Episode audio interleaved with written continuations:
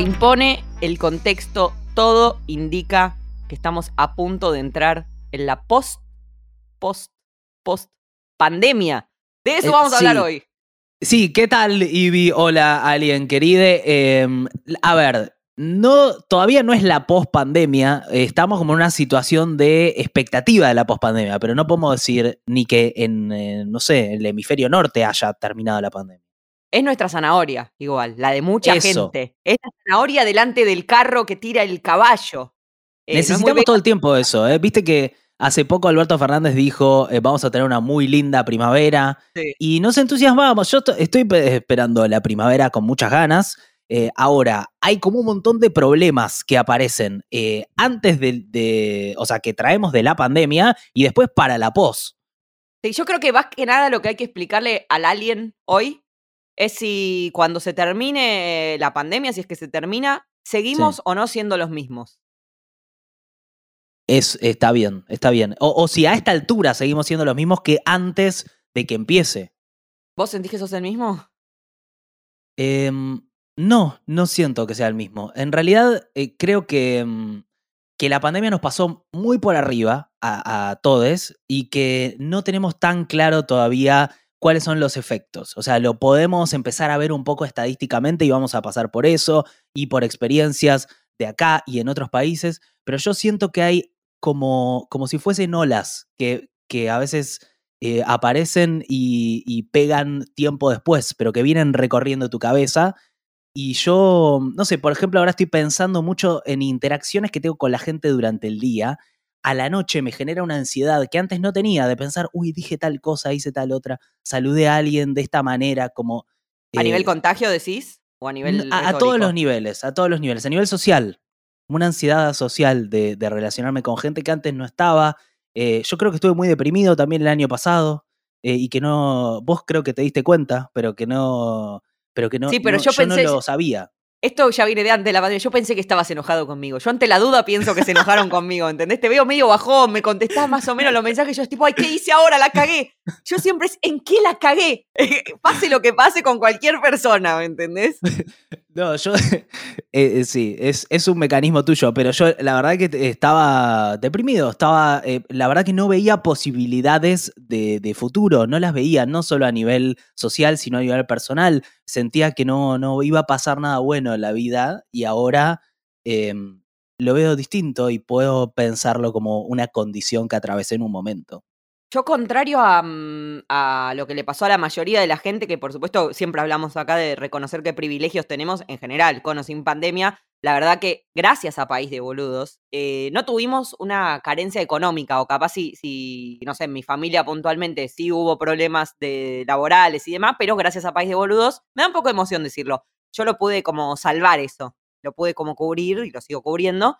Eh, y eso, como tener esa tranquilidad económica, sé que no fue eh, la, la, la- la condición de muchísimas personas que su crisis fue que se quedaron sin ingresos. Entonces, como eso hay que verlo, ¿no? Como que vamos a hablar desde eso, desde un privilegio que tiene que ver con que no vimos en jaque nuestro trabajo y de hecho, País de Boludos hubo un momento en que tuvo un crecimiento bastante grande, pero entonces empezó en pandemia. ¿Cómo le explico a mi alien? Empezó en pandemia, el noticiero fue mutando y el noticioso nació en pandemia, pero también fue mutando eh, cuando, era, cuando hacíamos de tardecita, como hubo cambios en el canal muy importantes de crecimiento, que no tuvimos que enfrentar, hizo que no tengamos que enfrentar eh, problemas grandes económicos. Yo me siento más insegura económicamente ahora en la post-pandemia que antes, que durante la pandemia, imagínate. Eh, pero a nivel, bueno, eh, humano, interacciones, encierro y demás, ahora que en alguna medida empezamos a salir, yo no mucho, veo que, bueno, que, que va a costar, o sea, como que se suma una, una, una, una persecuta en el contacto humano, ¿no? Como que ya nos acostumbramos a esto que decís un poco, toqué esto, hice aquello, me acerqué a tal, o acercarte a tal y de golpe es contacto estrecho y no sé qué, eh, se te empieza a mambear el cerebro, ¿viste? Porque yo esto lo fui muy consciente en la pandemia, cuando te das cuenta que fuiste contacto estrecho ya es tarde. Por eso hay que tratar de no ser contacto estrecho de nadie, o sea, hay que tener los protocolos en alto, no digo no ver a nadie, digo, eh, eh, hay una definición de contacto estrecho que es más de 15 minutos en un lugar cerrado, sin barbijo, bueno, tenés que tener un criterio para eh, no ser contacto estrecho y no pasar ese, ese susto. Eh, bueno, cuando estás en el susto es complicado. Entonces vivís alerta. Si sos consciente de eso. Creo que eso es como una generalidad, más allá de este privilegio que vos decías de poder tener una situación económica más o menos previsible, eh, que nosotros tuvimos eh, en gran parte de la pandemia. Eh, sí hay algo de una experiencia común que después vamos a desglosar, pero que tiene que ver con eso, con un duelo colectivo de un montón de personas que perdieron a gente cercana o familiares directos, o que atravesaron un duelo por muertes colectivas, porque era esto de estar todo el día tirando y nosotros principalmente que elaboramos con noticias en números de muertos, como si fuesen eh, estadísticas sin, eh, sin ningún tipo de cara ni vida atrás y todas tenían familias, contextos sociales en donde eh, ejercían algún impacto. estamos todos atravesando también las consecuencias de haber estado encerrados con distintos tipos de situaciones y con algunas personas solas. bueno, vos lo, atravesaste sola. Claro. Yo estoy en un monoambiente hace un año y medio. no entró mucha gente a mi casa, la verdad. Vino mi hermana dos veces, mi cuñado dos veces. El otro día vino Dora, que, que, produce este podcast. Eh, y no mucho más. Vino un amigo una vez a morfar. Y hasta ahí. Sí, sí, sí, hasta ahí llegó. Y el plomero. Estoy sola en este monoambiente. Y bueno, no es fácil, pero a la vez me imagino que eh, en una convivencia del orden que sea con un roommate, con una pareja o con una ah, sí, fue tremendo. Fue igual terrible. Bueno, nosotros estábamos en dos ambientes, esperábamos dos y uno, el que graba, eh, estaba, eh, o sea, yo estaba grabando y Chepa estaba en la cama, ponele. Entonces era, se despertaba y tenía que trabajar en la cama y, era, y de repente nuestras llamadas, nuestras calls empezaban a mezclarse porque uno hablaba con... Bueno, fue, fue una locura en general y sigue siendo. Eh, yo estaba viendo una previsión de la OMS, de la Organización Mundial de la Salud, que hace años que viene planteando que la próxima pandemia en los países occidentales puede ser una pandemia de salud mental, que era un concepto que yo no sabía que podía existir, pero sí existe cuando vos considerás a la salud mental como algo que puede tener enfermedades. Y, sí, puede haber una pandemia de salud mental a raíz de la, de la pandemia de COVID, esta probabilidad se hizo mucho más alta, por, eh, según lo que dice la OMS, y la verdad que los números de todas las estadísticas son tremendos. A ver. Te, tiro un par. Eh, el 5 de octubre sacaron un informe eh, en la OMS sobre 130 países que decía, la pandemia del COVID ha perturbado o paralizado los servicios de salud mental esenciales del 93% de los países del mundo, en tanto que aumenta la demanda de atención de salud mental. O sea, básicamente lo que, lo que plantearon desde, desde OMS es, ojo, porque la parte de salud mental no está recibiendo financiamiento en este momento de pandemia, no lo estamos considerando como una esfera y es una esfera. Eh, y eso es un poco lo primero que le recomiendo a los países, que es inviertan ya en salud mental.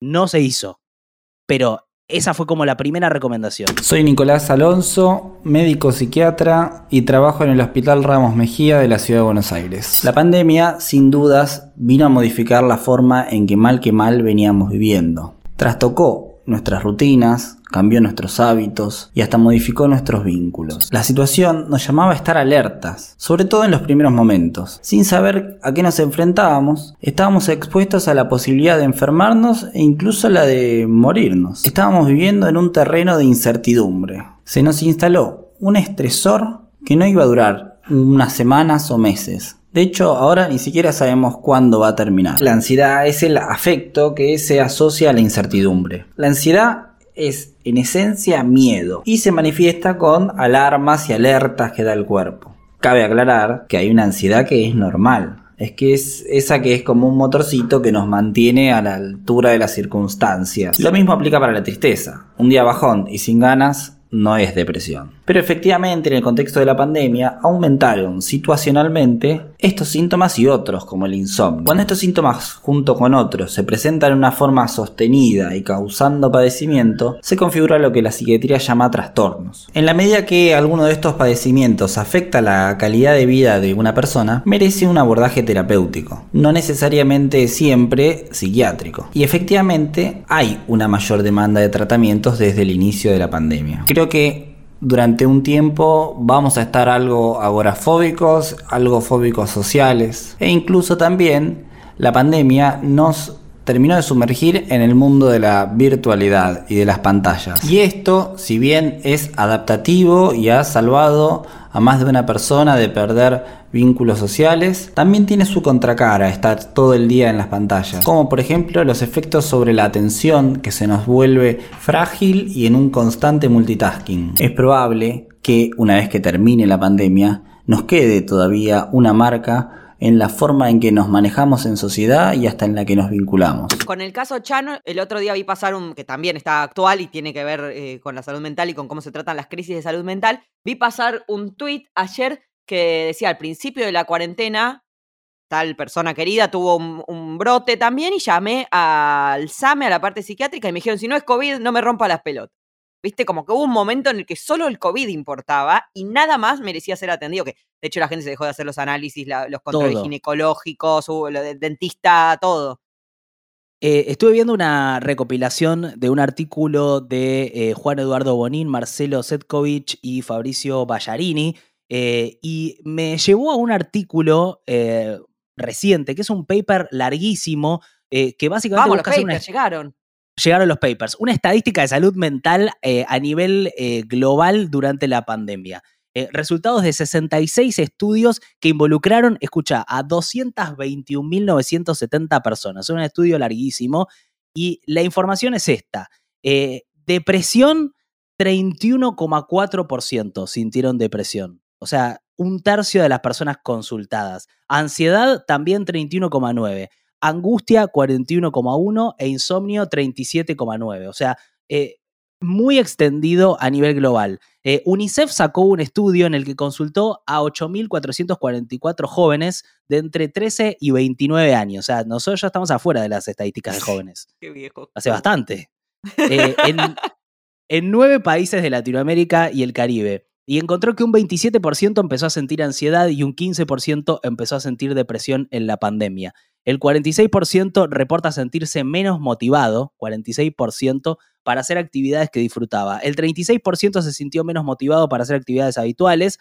Y el 43% de las jóvenes, acá hay una diferencia entre las jóvenes y los jóvenes, una diferencia de género, las jóvenes dijeron que en un 43% se sentían pesimistas frente al futuro, frente al 31% de los jóvenes. Eh, y Bueno, el los hombres más- saben que el mundo es suyo. Lo Sí, saben, como lo saben aún pensamos, en pandemia. ahora está mal, pero ¿quién te dice que por ahí repunta? Eh, igual los números son altos eh, de, de pesimismo frente al futuro y el el dato más loco es que eh, el 73% sintió la necesidad de pedir ayuda, pero solo el 40% pidió ayuda. Bueno, O sea- sí, hay, hay varias cosas en, todos estos datos que traes. Una eh, primera que igual está bien quizás diferenciar porque eh, lo de la salud mental también se, se usó, viste que, bueno, hubo un periodo de que se pedía que la gente se quede en casa, entonces desde ciertos medios y cierta oposición se pedía a la gente que salga de la casa, ¿no? Y se reclamaba por la libertad, la infectadura. Y en ese momento, y cuando se empezó a abrigar por lo de las clases presenciales, cuando era peligrosísimo tener las clases presenciales, de golpe salían también estadísticas. Nueve de cada diez niños o personas o lo que fuera eh, generan eh, signos de, ansiedad, no sé qué. Entonces, de golpe se generaba una situación de que, eh, porque no nos dejen salir, el 90% de los argentinos ya estábamos deprimidos. Hola, soy Horacio Latancio, vivo en San Martín, Buenos Aires y tengo 18 años. Atravesar estos últimos en pandemia fue una cosa difícil. La adaptación de todo un sistema de aprendizaje cara a cara a una virtualidad no definida del todo fue bastante duro. A mí personalmente el primer año me costó. El año pasado, 2020, tuve que aprender todo y adelantar todo último momento porque me atrasé bastante. Perder el contacto con mis amigos y compañeros fue una de las peores cosas, más allá de la educación. Y nada, compañeros y compañeras que no han, que no han podido cursar a un ritmo constante, ya sea por falta de conectividad o problemas personales que no permiten la autoenseñanza. Creo que a ellos es a quienes más le golpeó este tema de la virtualidad. Chicos que no tienen la capacidad de estudiar por sus propios medios o no encuentran esa fuerza de voluntad, a veces tan necesaria para mantener los estudios sin atrasarse. Hay que diferenciar un poco, de todas formas, tener signos de eh, ansiedad o de depresión que padecer una ansiedad, una depresión y que se vuelvan crónicas o que sean, eh, como se podría decir, una enfermedad, un padecimiento eh, a lo largo del tiempo, digamos. Todos en algún momento podemos tener un periodo de- deprimido y no por eso eh, tenés depresión sistemática, ¿no? Eso está bien diferenciarlo. Obviamente que si cambia el contexto, esto que decías, hay 105 mil muertos en, en tu país. Eh, crisis económica, encierro, el otro te, genera un, peligro, un riesgo, no sé qué, bueno, sí, obviamente te vas a sentir mal. No quiero minimizar con esto, ¿eh? Solo eh, señalar que tener signos de depresión implica tener depresión, como para un diagnóstico. Y dicho esto que decías de, cuánta gente tuvo em, malestares y cuánta gente consultó profesionales, hay un problema que es que justamente no se invierte en eso y que ir a terapia es caro. Es caro. O sea, yo no, no, sé cuánto, cuánto sale una media de una sesión, pero ponele, no sé, de 600 pesos a 2 lucas una sesión, ponele, no sé, depende, ¿viste? El, analista, depende de lo que arregles y lo que sea. Eh, ¿Quién tiene 8 lucas por mes de superávit? ¿Me entendés? Eh, para, para, para, eso. Muy poca gente. Y, cuando vas a, a, una. Cuando vas por la obra social y lo que sea, medio que el que te toca, te toca, y si enganchás bien y si no, jodete, y te cubren seis meses, no importa cuánto necesites vos, y son seis meses, pero con un coseguro, o sea, hay que tener una disponibilidad, además de tiempo, esto pasa, se ve mucho ahí sí con una división de género, de las mujeres pudiendo ocuparse de sí mismas teniendo tiempo y margen para eso, ni hablar de la diferencia de ingresos, eh, y los hombres, ¿no? Porque pasa también eso, con abandonar eh, los controles ginecológicos, una serie de cosas que si tengo que llevar los pibes al dentista acá, ya no puedo ir nunca al dentista yo. Eh, entonces, hay una cuestión de que no sea accesible ir a terapia o ir al psiquiatra para la mayoría de las personas. Sí, hay algo de fondo, me parece, en ese problema, que es eh, identificar que es un problema. Porque en la medida en la que siga siendo un hecho tabú decir que estás eh, deprimido, que tenés eh, ideas, no sé, de, de, lastimarte, que tenés, digamos, me parece que muchas veces pasa que minimizamos cosas que nos pasan y decimos es una boludez porque vivimos en un país en donde pasan cosas tan graves y lo económico es tan fundamental que no le prestamos atención a cosas que deberían ser tratables o para las cuales deberíamos necesitar ayuda. Eh, creo que con lo de Chano eh, se puso un poco en discusión esto, ¿eh? ¿Qué, ¿Qué lugar tiene la salud mental en nuestra vida?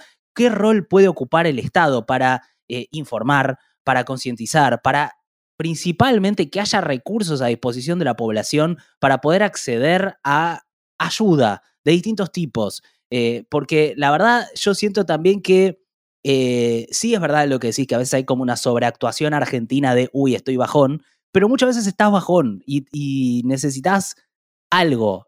o sea, pueden ser ayuda psiquiátrica o psicológica o, digamos, pero algún tipo de ayuda. Y en casos como el de Chano o un transfemicidio que se está, está en reclamo muy fuerte ahora de Victoria Núñez en Paraná, que también tuvo una crisis, fue la policía, la redujo hasta que se murió, ¿me entendés? Eh, bueno, eh, el Estado es responsable de esa internación de Chano y lo grave que está, de, de ese transfemicidio y de otros, un montón de casos. Hubo otro en Salta hace, hace dos semanas también, de un pibe que salió desnudo a la calle, corriendo, o sea, eso, era un brote también. Lo agarró la policía misteriosamente, Cortea estaba muerto, ¿me entendés? Eh, bueno, el, Estado también es responsable de esas muertes o de, esos, eh, de esas internaciones. Y, sí, hay, y, en este caso es por no tener una, un, protocolo, una preparación. ¿Por qué la, eh, interviene la policía como si fuera un delito? y el debate es tipo si, si, salimos a los tiros con plomo o a los tiros con taser. Sí, sí, es impresionante. Ese es el debate. Eh, pero por eso me parece importante que el debate público pase al, plano de la salud mental. Eh, estuve yo siguiendo mucho el caso de lo que pasó en España. En España eh, tuvieron una medición muy clara estadística del aumento de suicidios, el aumento de casos de internación por cuadros de, de, ansiedad, de depresión, de, bueno, y hubo algunos líderes políticos como Íñigo Errejón que es, una, es un político joven de España, eh, de, más país, que básicamente puso, eh, llevó al Congreso el tema de la salud mental y fue muy interesante porque era, eh, bueno, ¿dónde están los recursos? Porque estamos en una pandemia y la gente le está pasando mal, o sea, está, necesitan, y, y muchas veces no saben que le están pasando mal por eso, que eso para mí es como lo más increíble de todo. A veces no registrás que lo que te está pasando es un cuadro de algo. Y, es lógico, y que se puede resolver también, digamos, si tenés gastroenteritis, te vas a dar cuenta, pues está vomitando, eh, y vas a tomar un antibiótico probablemente. Eh, y si tenés un cuadro de salud mental, que no, obviamente, un, brote es, el extremo, ¿no? Pero en el medio podés tener otro montón de padecimientos que te hacen vivir peor eh, y pasarla mal. Sí, y, por ejemplo, hubo un, dato muy interesante de la Confederación de Salud Mental de España, em, que sacó datos bancados por el Estado sobre salud mental en plena pandemia y encontró ese dato de que la clase social era un factor de riesgo, porque las personas de clase baja eh, se sintieron deprimidas en un 32,7% frente al 17,1% de la clase alta. O sea, ahí ves cómo eh, está esa, esa, ¿viste? Ese atenuante. Sí, ahí hay una, una cosa muy clara. Eh, no solo que, que, obviamente una clase alta tiene otras formas de, dispersión, de distracción, otras formas de estar solo y tranquilo, digamos, si viven tres personas de buscar ayuda. o diez en una habitación, o tiene cada uno su habitación, su baño, tiene su independencia y puede eh, tener eso, no estar todo el día uno encima del otro. Eh, pero hay algo también del, de, como del sistema laboral, ¿no? Que con o sin pandemia incluso, que hace, viste que van, salen cada tanto esos libros, esos estudios, tal porcentaje de los argentinos eh, toman, toman pastillas, toman psicofármacos o esto, lo otro, como que fuera que somos unos pelotudos, ¿no? Por, por, por, tener un padecimiento. Pero ¿qué es lo que hace que crezcan esos padecimientos? Porque todos dependemos del pluriempleo, por ejemplo, ¿no? Y eso tiene un claro factor de clase porque el que es de clase alta o vive de rentas o es heredero o, tiene su casa y no necesita tantos trabajos o lo que fuera, eh, probablemente no tiene que someterse a ese estrés, a que te maltraten múltiples jefes, a estar todo el día en el transporte público cagado a palos como te caga a palos el transporte público y lo sabe cualquiera que lo tome con más o con menos frecuencia. Eh, cualquiera que viaje en hora pico sabe cómo te caga a palos el transporte público. Si tenés que ir de un lugar a otro todo el tiempo, eh, todo eso depender de un montón y si no tenés un trabajo más, siempre un trabajo más, y pasa incluso hasta, hasta clases medias, medias, si no tenés un trabajo más, no, llegás. Y si el alquiler sube, ¿cuántos trabajos? Te, eso te está estudiando mucho también. ¿Cuánto atenta contra la reactivación del consumo que nos estén cogiendo como nos cogen con los alquileres? ¿Cuánto, cuánto afecta? Porque si vos tenés que destinar el 50% de un ingreso de una familia, o sea, uno de los dos de la familia trabaja para pagar el alquiler y el otro tiene que pagarte el resto, ¿cómo no vas a necesitar 80 trabajos si no vas a tener un problema de salud mental, ¿me entendés? Claro, claro, pero ahí está, o sea, si vos no lo contemplás como un problema, entonces un montón de cosas que pasan alrededor de eso, eh, es como que no los registras porque no ves, hay una esfera de la vida que no estás viendo. Eh, no la estás viendo ni como Estado, ni como familia, ni como amigo. Eh, entonces, yo no sé si al, al, capitalismo ni a Argentina le sirve que estemos todos deprimidos. No me parece que le sirva. O sea, me parece que es que, ¿Por qué? De hecho, este, el, capitalismo hacia el que vamos, ¿no? Que ya lleva bastante tiempo y que tiene que ver esto con pantallas y con el pluriempleo y con el multitasking, el multicasting, como dice el Mauricio y demás. Eh, digamos, es, también eh, un sistema y es un plan y es que estés en 80. Todas también todos esos estudios de los millennials ya no, ya no piensan en comprarse una casa y viven el momento. Sí, hermano, pues no se la van a comprar en la perra vida la casa, ¿me entendés? y tienen 80 no queda otra que vivir en el momento. Claro, bueno, pero el, eh, o sea, está bien, eh, estoy de acuerdo con vos. O sea, a, este sistema, así como está, le sirve que la gente esté deprimida. Para nosotros, como argentinos, no nos sirve estar todos deprimidos. Debería, o sea, eh, deberíamos ser productivos en otro sentido. Deberíamos tener coraje para salir a cambiar la situación en la que quieren ponernos. y para eso necesitamos estar bien de la cabeza, no hay otra. Quedó lindo, no sé si estuvo planeado por asesores o solo le salió a Cristina en el discurso, pero vamos a volver a ser felices. Nos vamos a vacunar y vamos a volver a ser felices. Es un horizonte que me gusta más que poner a la Argentina de pie. Te juro que no, no hemos podido. La Argentina sigue, eh, sigue sentada. cuando Cristina dijo eso, yo sentí que dio eh, tanto en, en, un anhelo tan profundo que tenemos todos. Eh, como que lo verbalizó lo verbalizó de una manera que, fue, y me parece que, muchas veces falta eso en todos los ámbitos, ¿viste? Eh, en, lo, en, no sé, pensá también en las empresas en donde estás trabajando, en los contextos. Existe esto de eh, cuidar la salud mental, de pensar cómo estás, de poner frenos cuando uno no da más. El otro día hubo una gimnasta eh, estadounidense que salió de la competencia porque tuvo un, digamos, una especie de ataque de ansiedad. ¿No? Fue eh, lo que tuvo. Eh, y dijo en su momento, somos personas, o sea, no somos, somos personas antes que atletas y no puede ser que siempre el, hecho deportivo de ganar y hacer más, más, más esté por delante. Y fue espectacular y los periodistas en las transmisiones, no sé si lo viste, pero era como, ¿por qué se va? Es una, es una eh, gimnasta de alta competencia, debería estar preparada para esto. No, viejo, Bueno, o sea, pará un poco. ¿entendés? Eh, es como, es, es- es tan, está tan poco hablado y, está, y tanto tenemos que poner caretas y pantallas para, para relacionarnos con los demás que no, no reconocemos cosas que nos pasan, ¿viste? Es De- como, sí, de hecho, me- ¿cuántos de nosotros sabemos si vos entraras en una crisis ahora?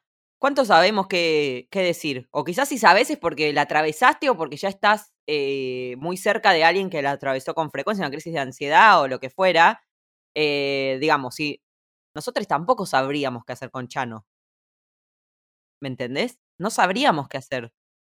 Eh, mucha gente sabe, no sé, primeros auxilios, reanimar a alguien, ¿sabes dónde ir a estudiar? Digamos, si querés hacer un curso de primeros auxilios en la Cruz Roja, puedes ir a hacerlo, ¿viste? Hacer el coso ese que apretas el pecho, respiración boca fuera. Pero en una, en una crisis eh, psiquiátrica, ¿qué tenemos que hacer? No tenemos la menor idea. No se explica, no se dan consejos en, no- eh, en ningún lado, no en el noticiero, no, no sé, no tengo idea de lo que hay que hacer. Sé de, de, bueno, las crisis que haya podido tener yo y lo que me funcionó, y se lo puedo decir a alguien que, que, que esté en la misma. Pero no, no mucho más.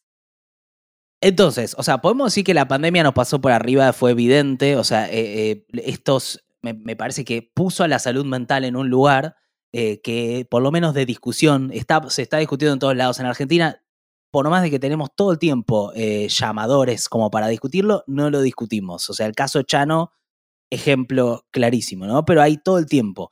E incluso pasa en la política, ¿viste? Como a veces eh, me acuerdo eh, que a, a Cristina muchas veces se le dice necesito una psicóloga, o, o también eh, a Macri se le dijo, se necesita un psicólogo, no, no, esto no es política. Y bueno, sí, por ahí sí necesitan psicólogo, y por ahí no está mal y que vayan al psicólogo. Digamos, Macri siempre dice que va a terapia igual, ¿viste? Que lo, como que Ah, dice, bueno, cuenta. una cosa Siempre- buena. Siempre cuenta que va a terapia.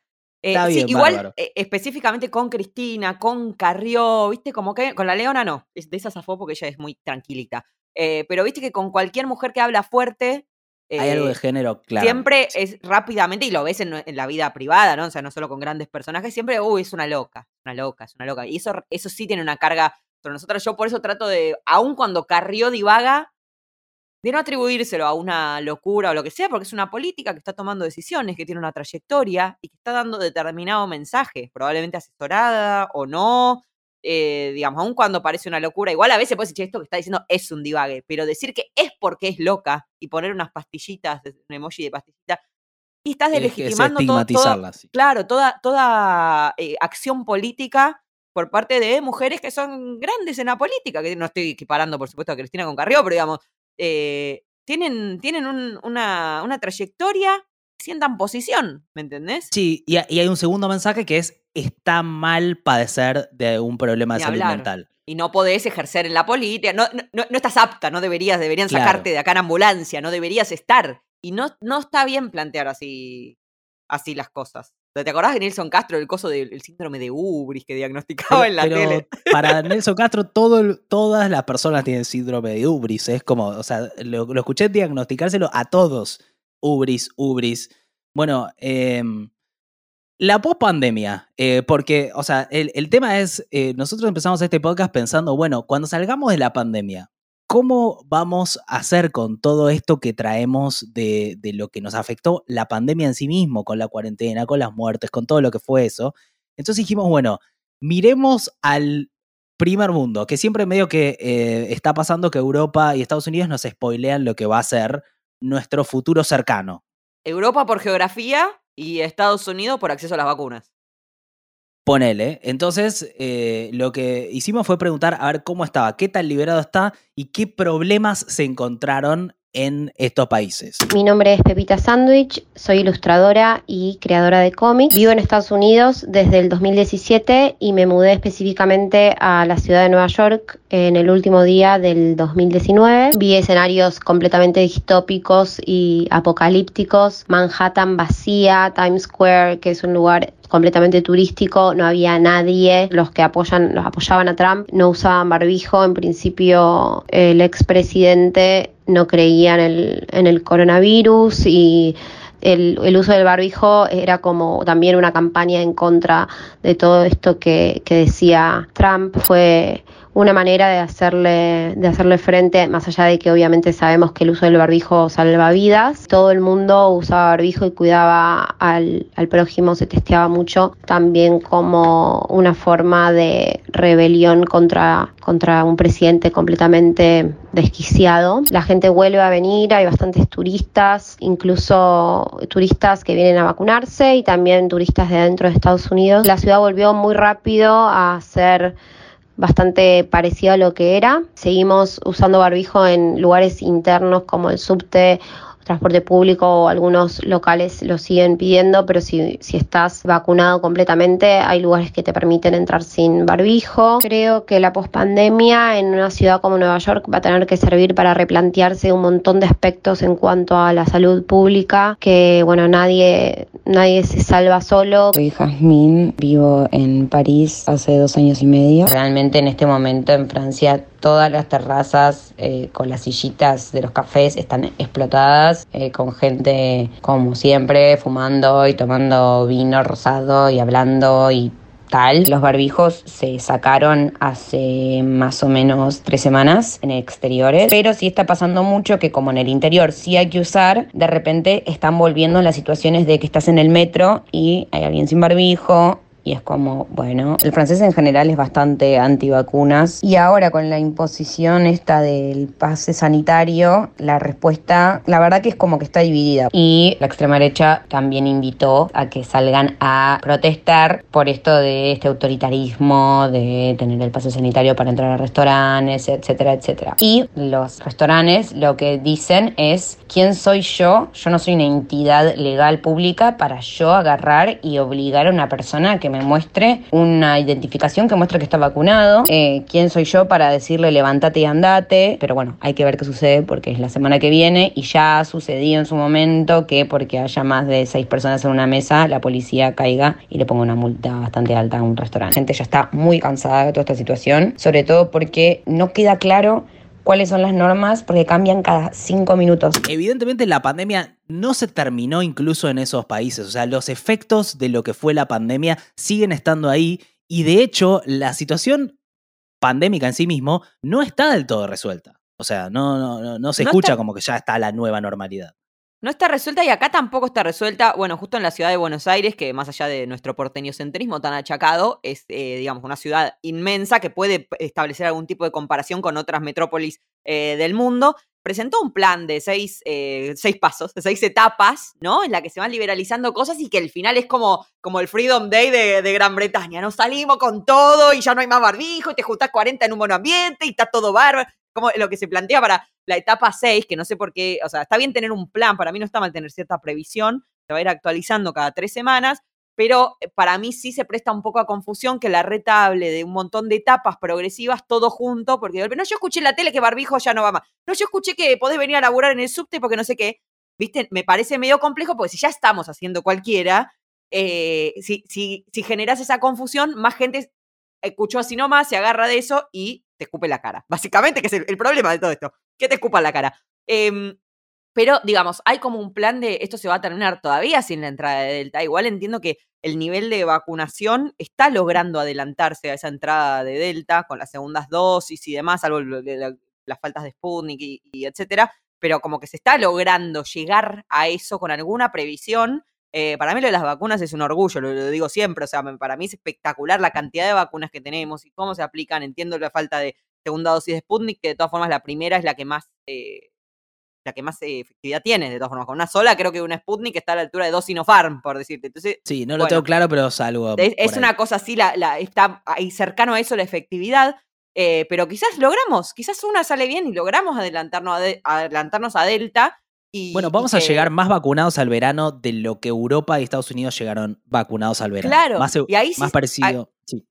Eso sí se empieza a ver, eh, porque también se che, para, pero sigue habiendo 15.000 contagios. Con 6.000 estábamos horrorizados. Y ahora estamos dando por baja de la ola 15.000 contagios diarios. Ayer hubo 400 y pico de muertes informadas, los días anteriores 200 y pico. Pero sí es cierto que en proporción a contagios empiezan a bajar las muertes y eso tiene que ver con la vacunación. Entonces ahora sí se puede empezar a pensar de verdad, che, bueno, vamos a aprender a vivir con el COVID.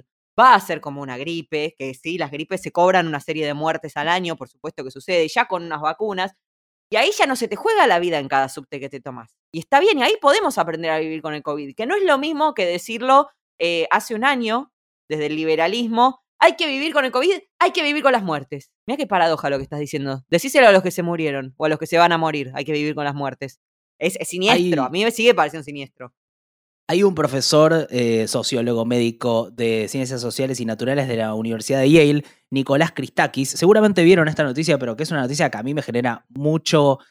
Eh, no me genera como un poco de esperanza y un poco de angustia al mismo tiempo, que es que él dice que después de la pandemia, en la post-pandemia, que él considera que va a ser a partir del 2024, va a haber algo parecido a los años locos. ¿Lo Ay, esto? Ay, que nos quede algo de juventud. Ya van de 37 años, por Dios. Esto es lo que él dice. Dice, cuando logremos la inmunidad de grupo, aunque el virus estará con nosotros, su poder será menor. Luego vendrá el periodo intermedio, donde el impacto biológico de la pandemia quedará atrás, pero aún tendremos que lidiar con el impacto económico y social, o sea, lo, lo primero. Y alrededor de 2024 entraremos en el periodo de la post-pandemia.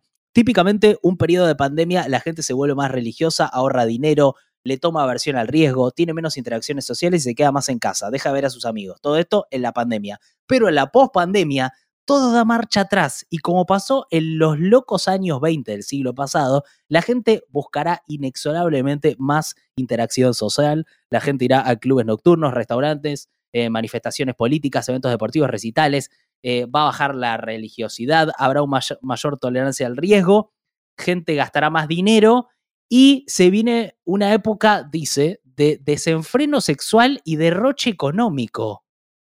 Yo estoy para dármela en la pera, me anoto, siempre que haga calor. Si hace calor, yo estoy. Si hay que esperar el 140 media hora con 5 grados, te digo, prefiero sin derroche, me quedo en casa tranqui, sigo como hasta ahora, no hay problema. Ahora, a nivel económico me da mucha esperanza como que haya un crecimiento y qué sé yo, y yo pienso como a veces, ¿y qué pasa si de repente Argentina logra eh, encontrar, no sé, sus ventajas comparativas, como se decía en algún momento, y termina creciendo. Ahora, la parte del desenfreno sexual, no sé cómo la puedo encarar. O sea. No, vos ya estás eh, jugado. ¿En qué sentido? Ya estás casado. Está bien, pero ¿puedo, ¿puedo sentirme desenfrenado sexualmente o no? Ah, al interior. De, yo no, no concibo mucho, perdón que mi, mi, cerebro está un poco alienado. No concibo desenfreno sexual con alguien que compartís tipo la heladera. Ah, ok, ok. ¿Me entendés? me, cuesta, me, cuesta, No, bueno, pero por ahí, no sé, no quiero empezar a tirar. No, ojalá que sí, ojalá que tengan un enorme desenfreno sexual. a mí me escribió un desconocido esta semana, fan de PDB, y me dijo, Ivana, con mi novia te queremos hacer el delicioso. ¿Un trío? Le dije, te agradezco, pero no. Te lo agradezco, pero no. ¿Quiénes son? Pero ya está desenfrenada la gente. Ya está desenfrenada. o sea, ya se ve una, algo de ese el principio del desenfreno. Quizás te toca el desenfreno también, qué sé yo. Bueno, no sé eh, si la veo, pero quizás te toca. Yo tampoco la veo, no, me genera un poco de cosa, no sé, vamos a ver. Pero lo que sí me parece que está bueno es que en esa recopilación de Setkovich, Bonini y Ballarini eh, trajeron un proyecto de la Unión Europea, el proyecto Dinamor, que básicamente da recomendaciones, tres recomendaciones generales que estadísticamente te llevan a tener lo que ellos llaman más resiliencia para salir de la situación de pandemia. O sea, dicen, bueno, la gente que salió o logró salir del estado pandémico de bajón, tienen estos componentes. Los aspectos más importantes para prevenir los efectos negativos de la salud fueron, en primer lugar, eh, el estilo de evaluación positivo. Esto es fundamental. Evaluarte a vos positivamente, decir, esto, en esto estuve muy bien, aprendí tal cosa, no sé, hacer una omelette de queso, no sé, y lo hice muy bien. No que sean grandes cosas, pero sí evaluarte a vos positivamente sobre cosas, no juzgarte negativamente todo el tiempo. Dicen que esto es... Ni, sin pandemia podía hacer eso. Dicen que esto es eh, fundamental. ¿eh? En segundo lugar, mantener una buena salud mental eh, es eh, ayudado por la percepción de apoyo social, es decir, la manera en que vemos que somos queridos, estimados e incluidos por las personas más cercanas. Esto también es muy importante. Hay que reforzar eso, eh, dicen, por eso hay que reforzar ahora ya los vínculos sociales, ¿viste? Eh, hacer eh, encuentros, charlar, verte con gente con la que no te veías. Yo con protocolo, les pido por favor con protocolo que el COVID sigue acá. Yo estos días me vi con, con amigos que hace mucho no veía con protocolo y la verdad que fue espectacular, fue hermoso, la verdad. Es muy lindo, es muy lindo.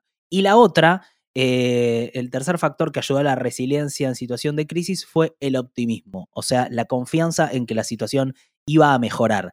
Y por eso eh, ellos dicen es tan importante la divulgación de buenas noticias, eh, como el desarrollo de tratamientos, nuevas vacunas, bueno, perspectivas económicas, etcétera. Estar conectado con noticias buenas y con perspectivas buenas para uno.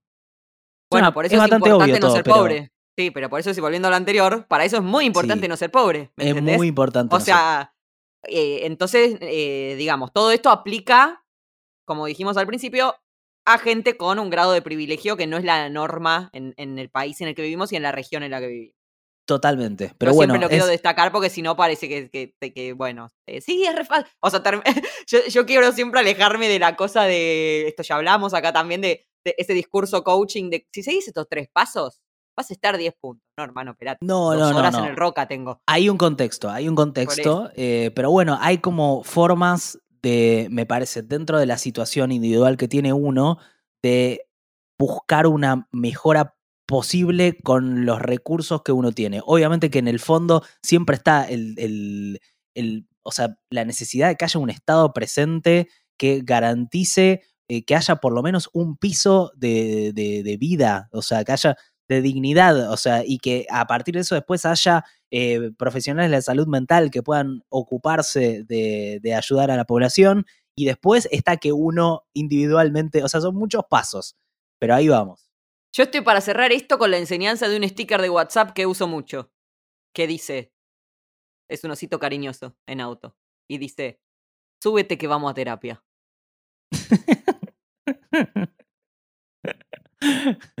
bueno, eh, gracias a, Dora que siempre eh, eh, escucha los testimonios, les da forma, la reina, a, a Jota que edita este podcast, a Juli Urman, que hace la música, a la vieja Flores, que hace el diseño gráfico. Acuérdense que esto se da en el contexto de país de boludos, ¿o no, Ivy? Sí, como lo dice el, usuario del podcast, abajo de cómo explico dice país de boludos. País de boludos. Ese es el medio que nos acoge, que nos ha permitido, como decíamos antes, sobrevivir en términos económicos a esta pandemia, por lo cual vamos a estar siempre agradecidos. Si quieren sumarse, se viene una serie de cosas. Pronto anunciaremos. Eh, paísdeboludos.com.ar, ahí pueden hacer sus aportes económicos para que nosotros tengamos un salario, un piso de dignidad y podamos pagar el psicólogo. Eso, eso. Bueno, beso Ivy, beso a alguien querido y hasta la próxima.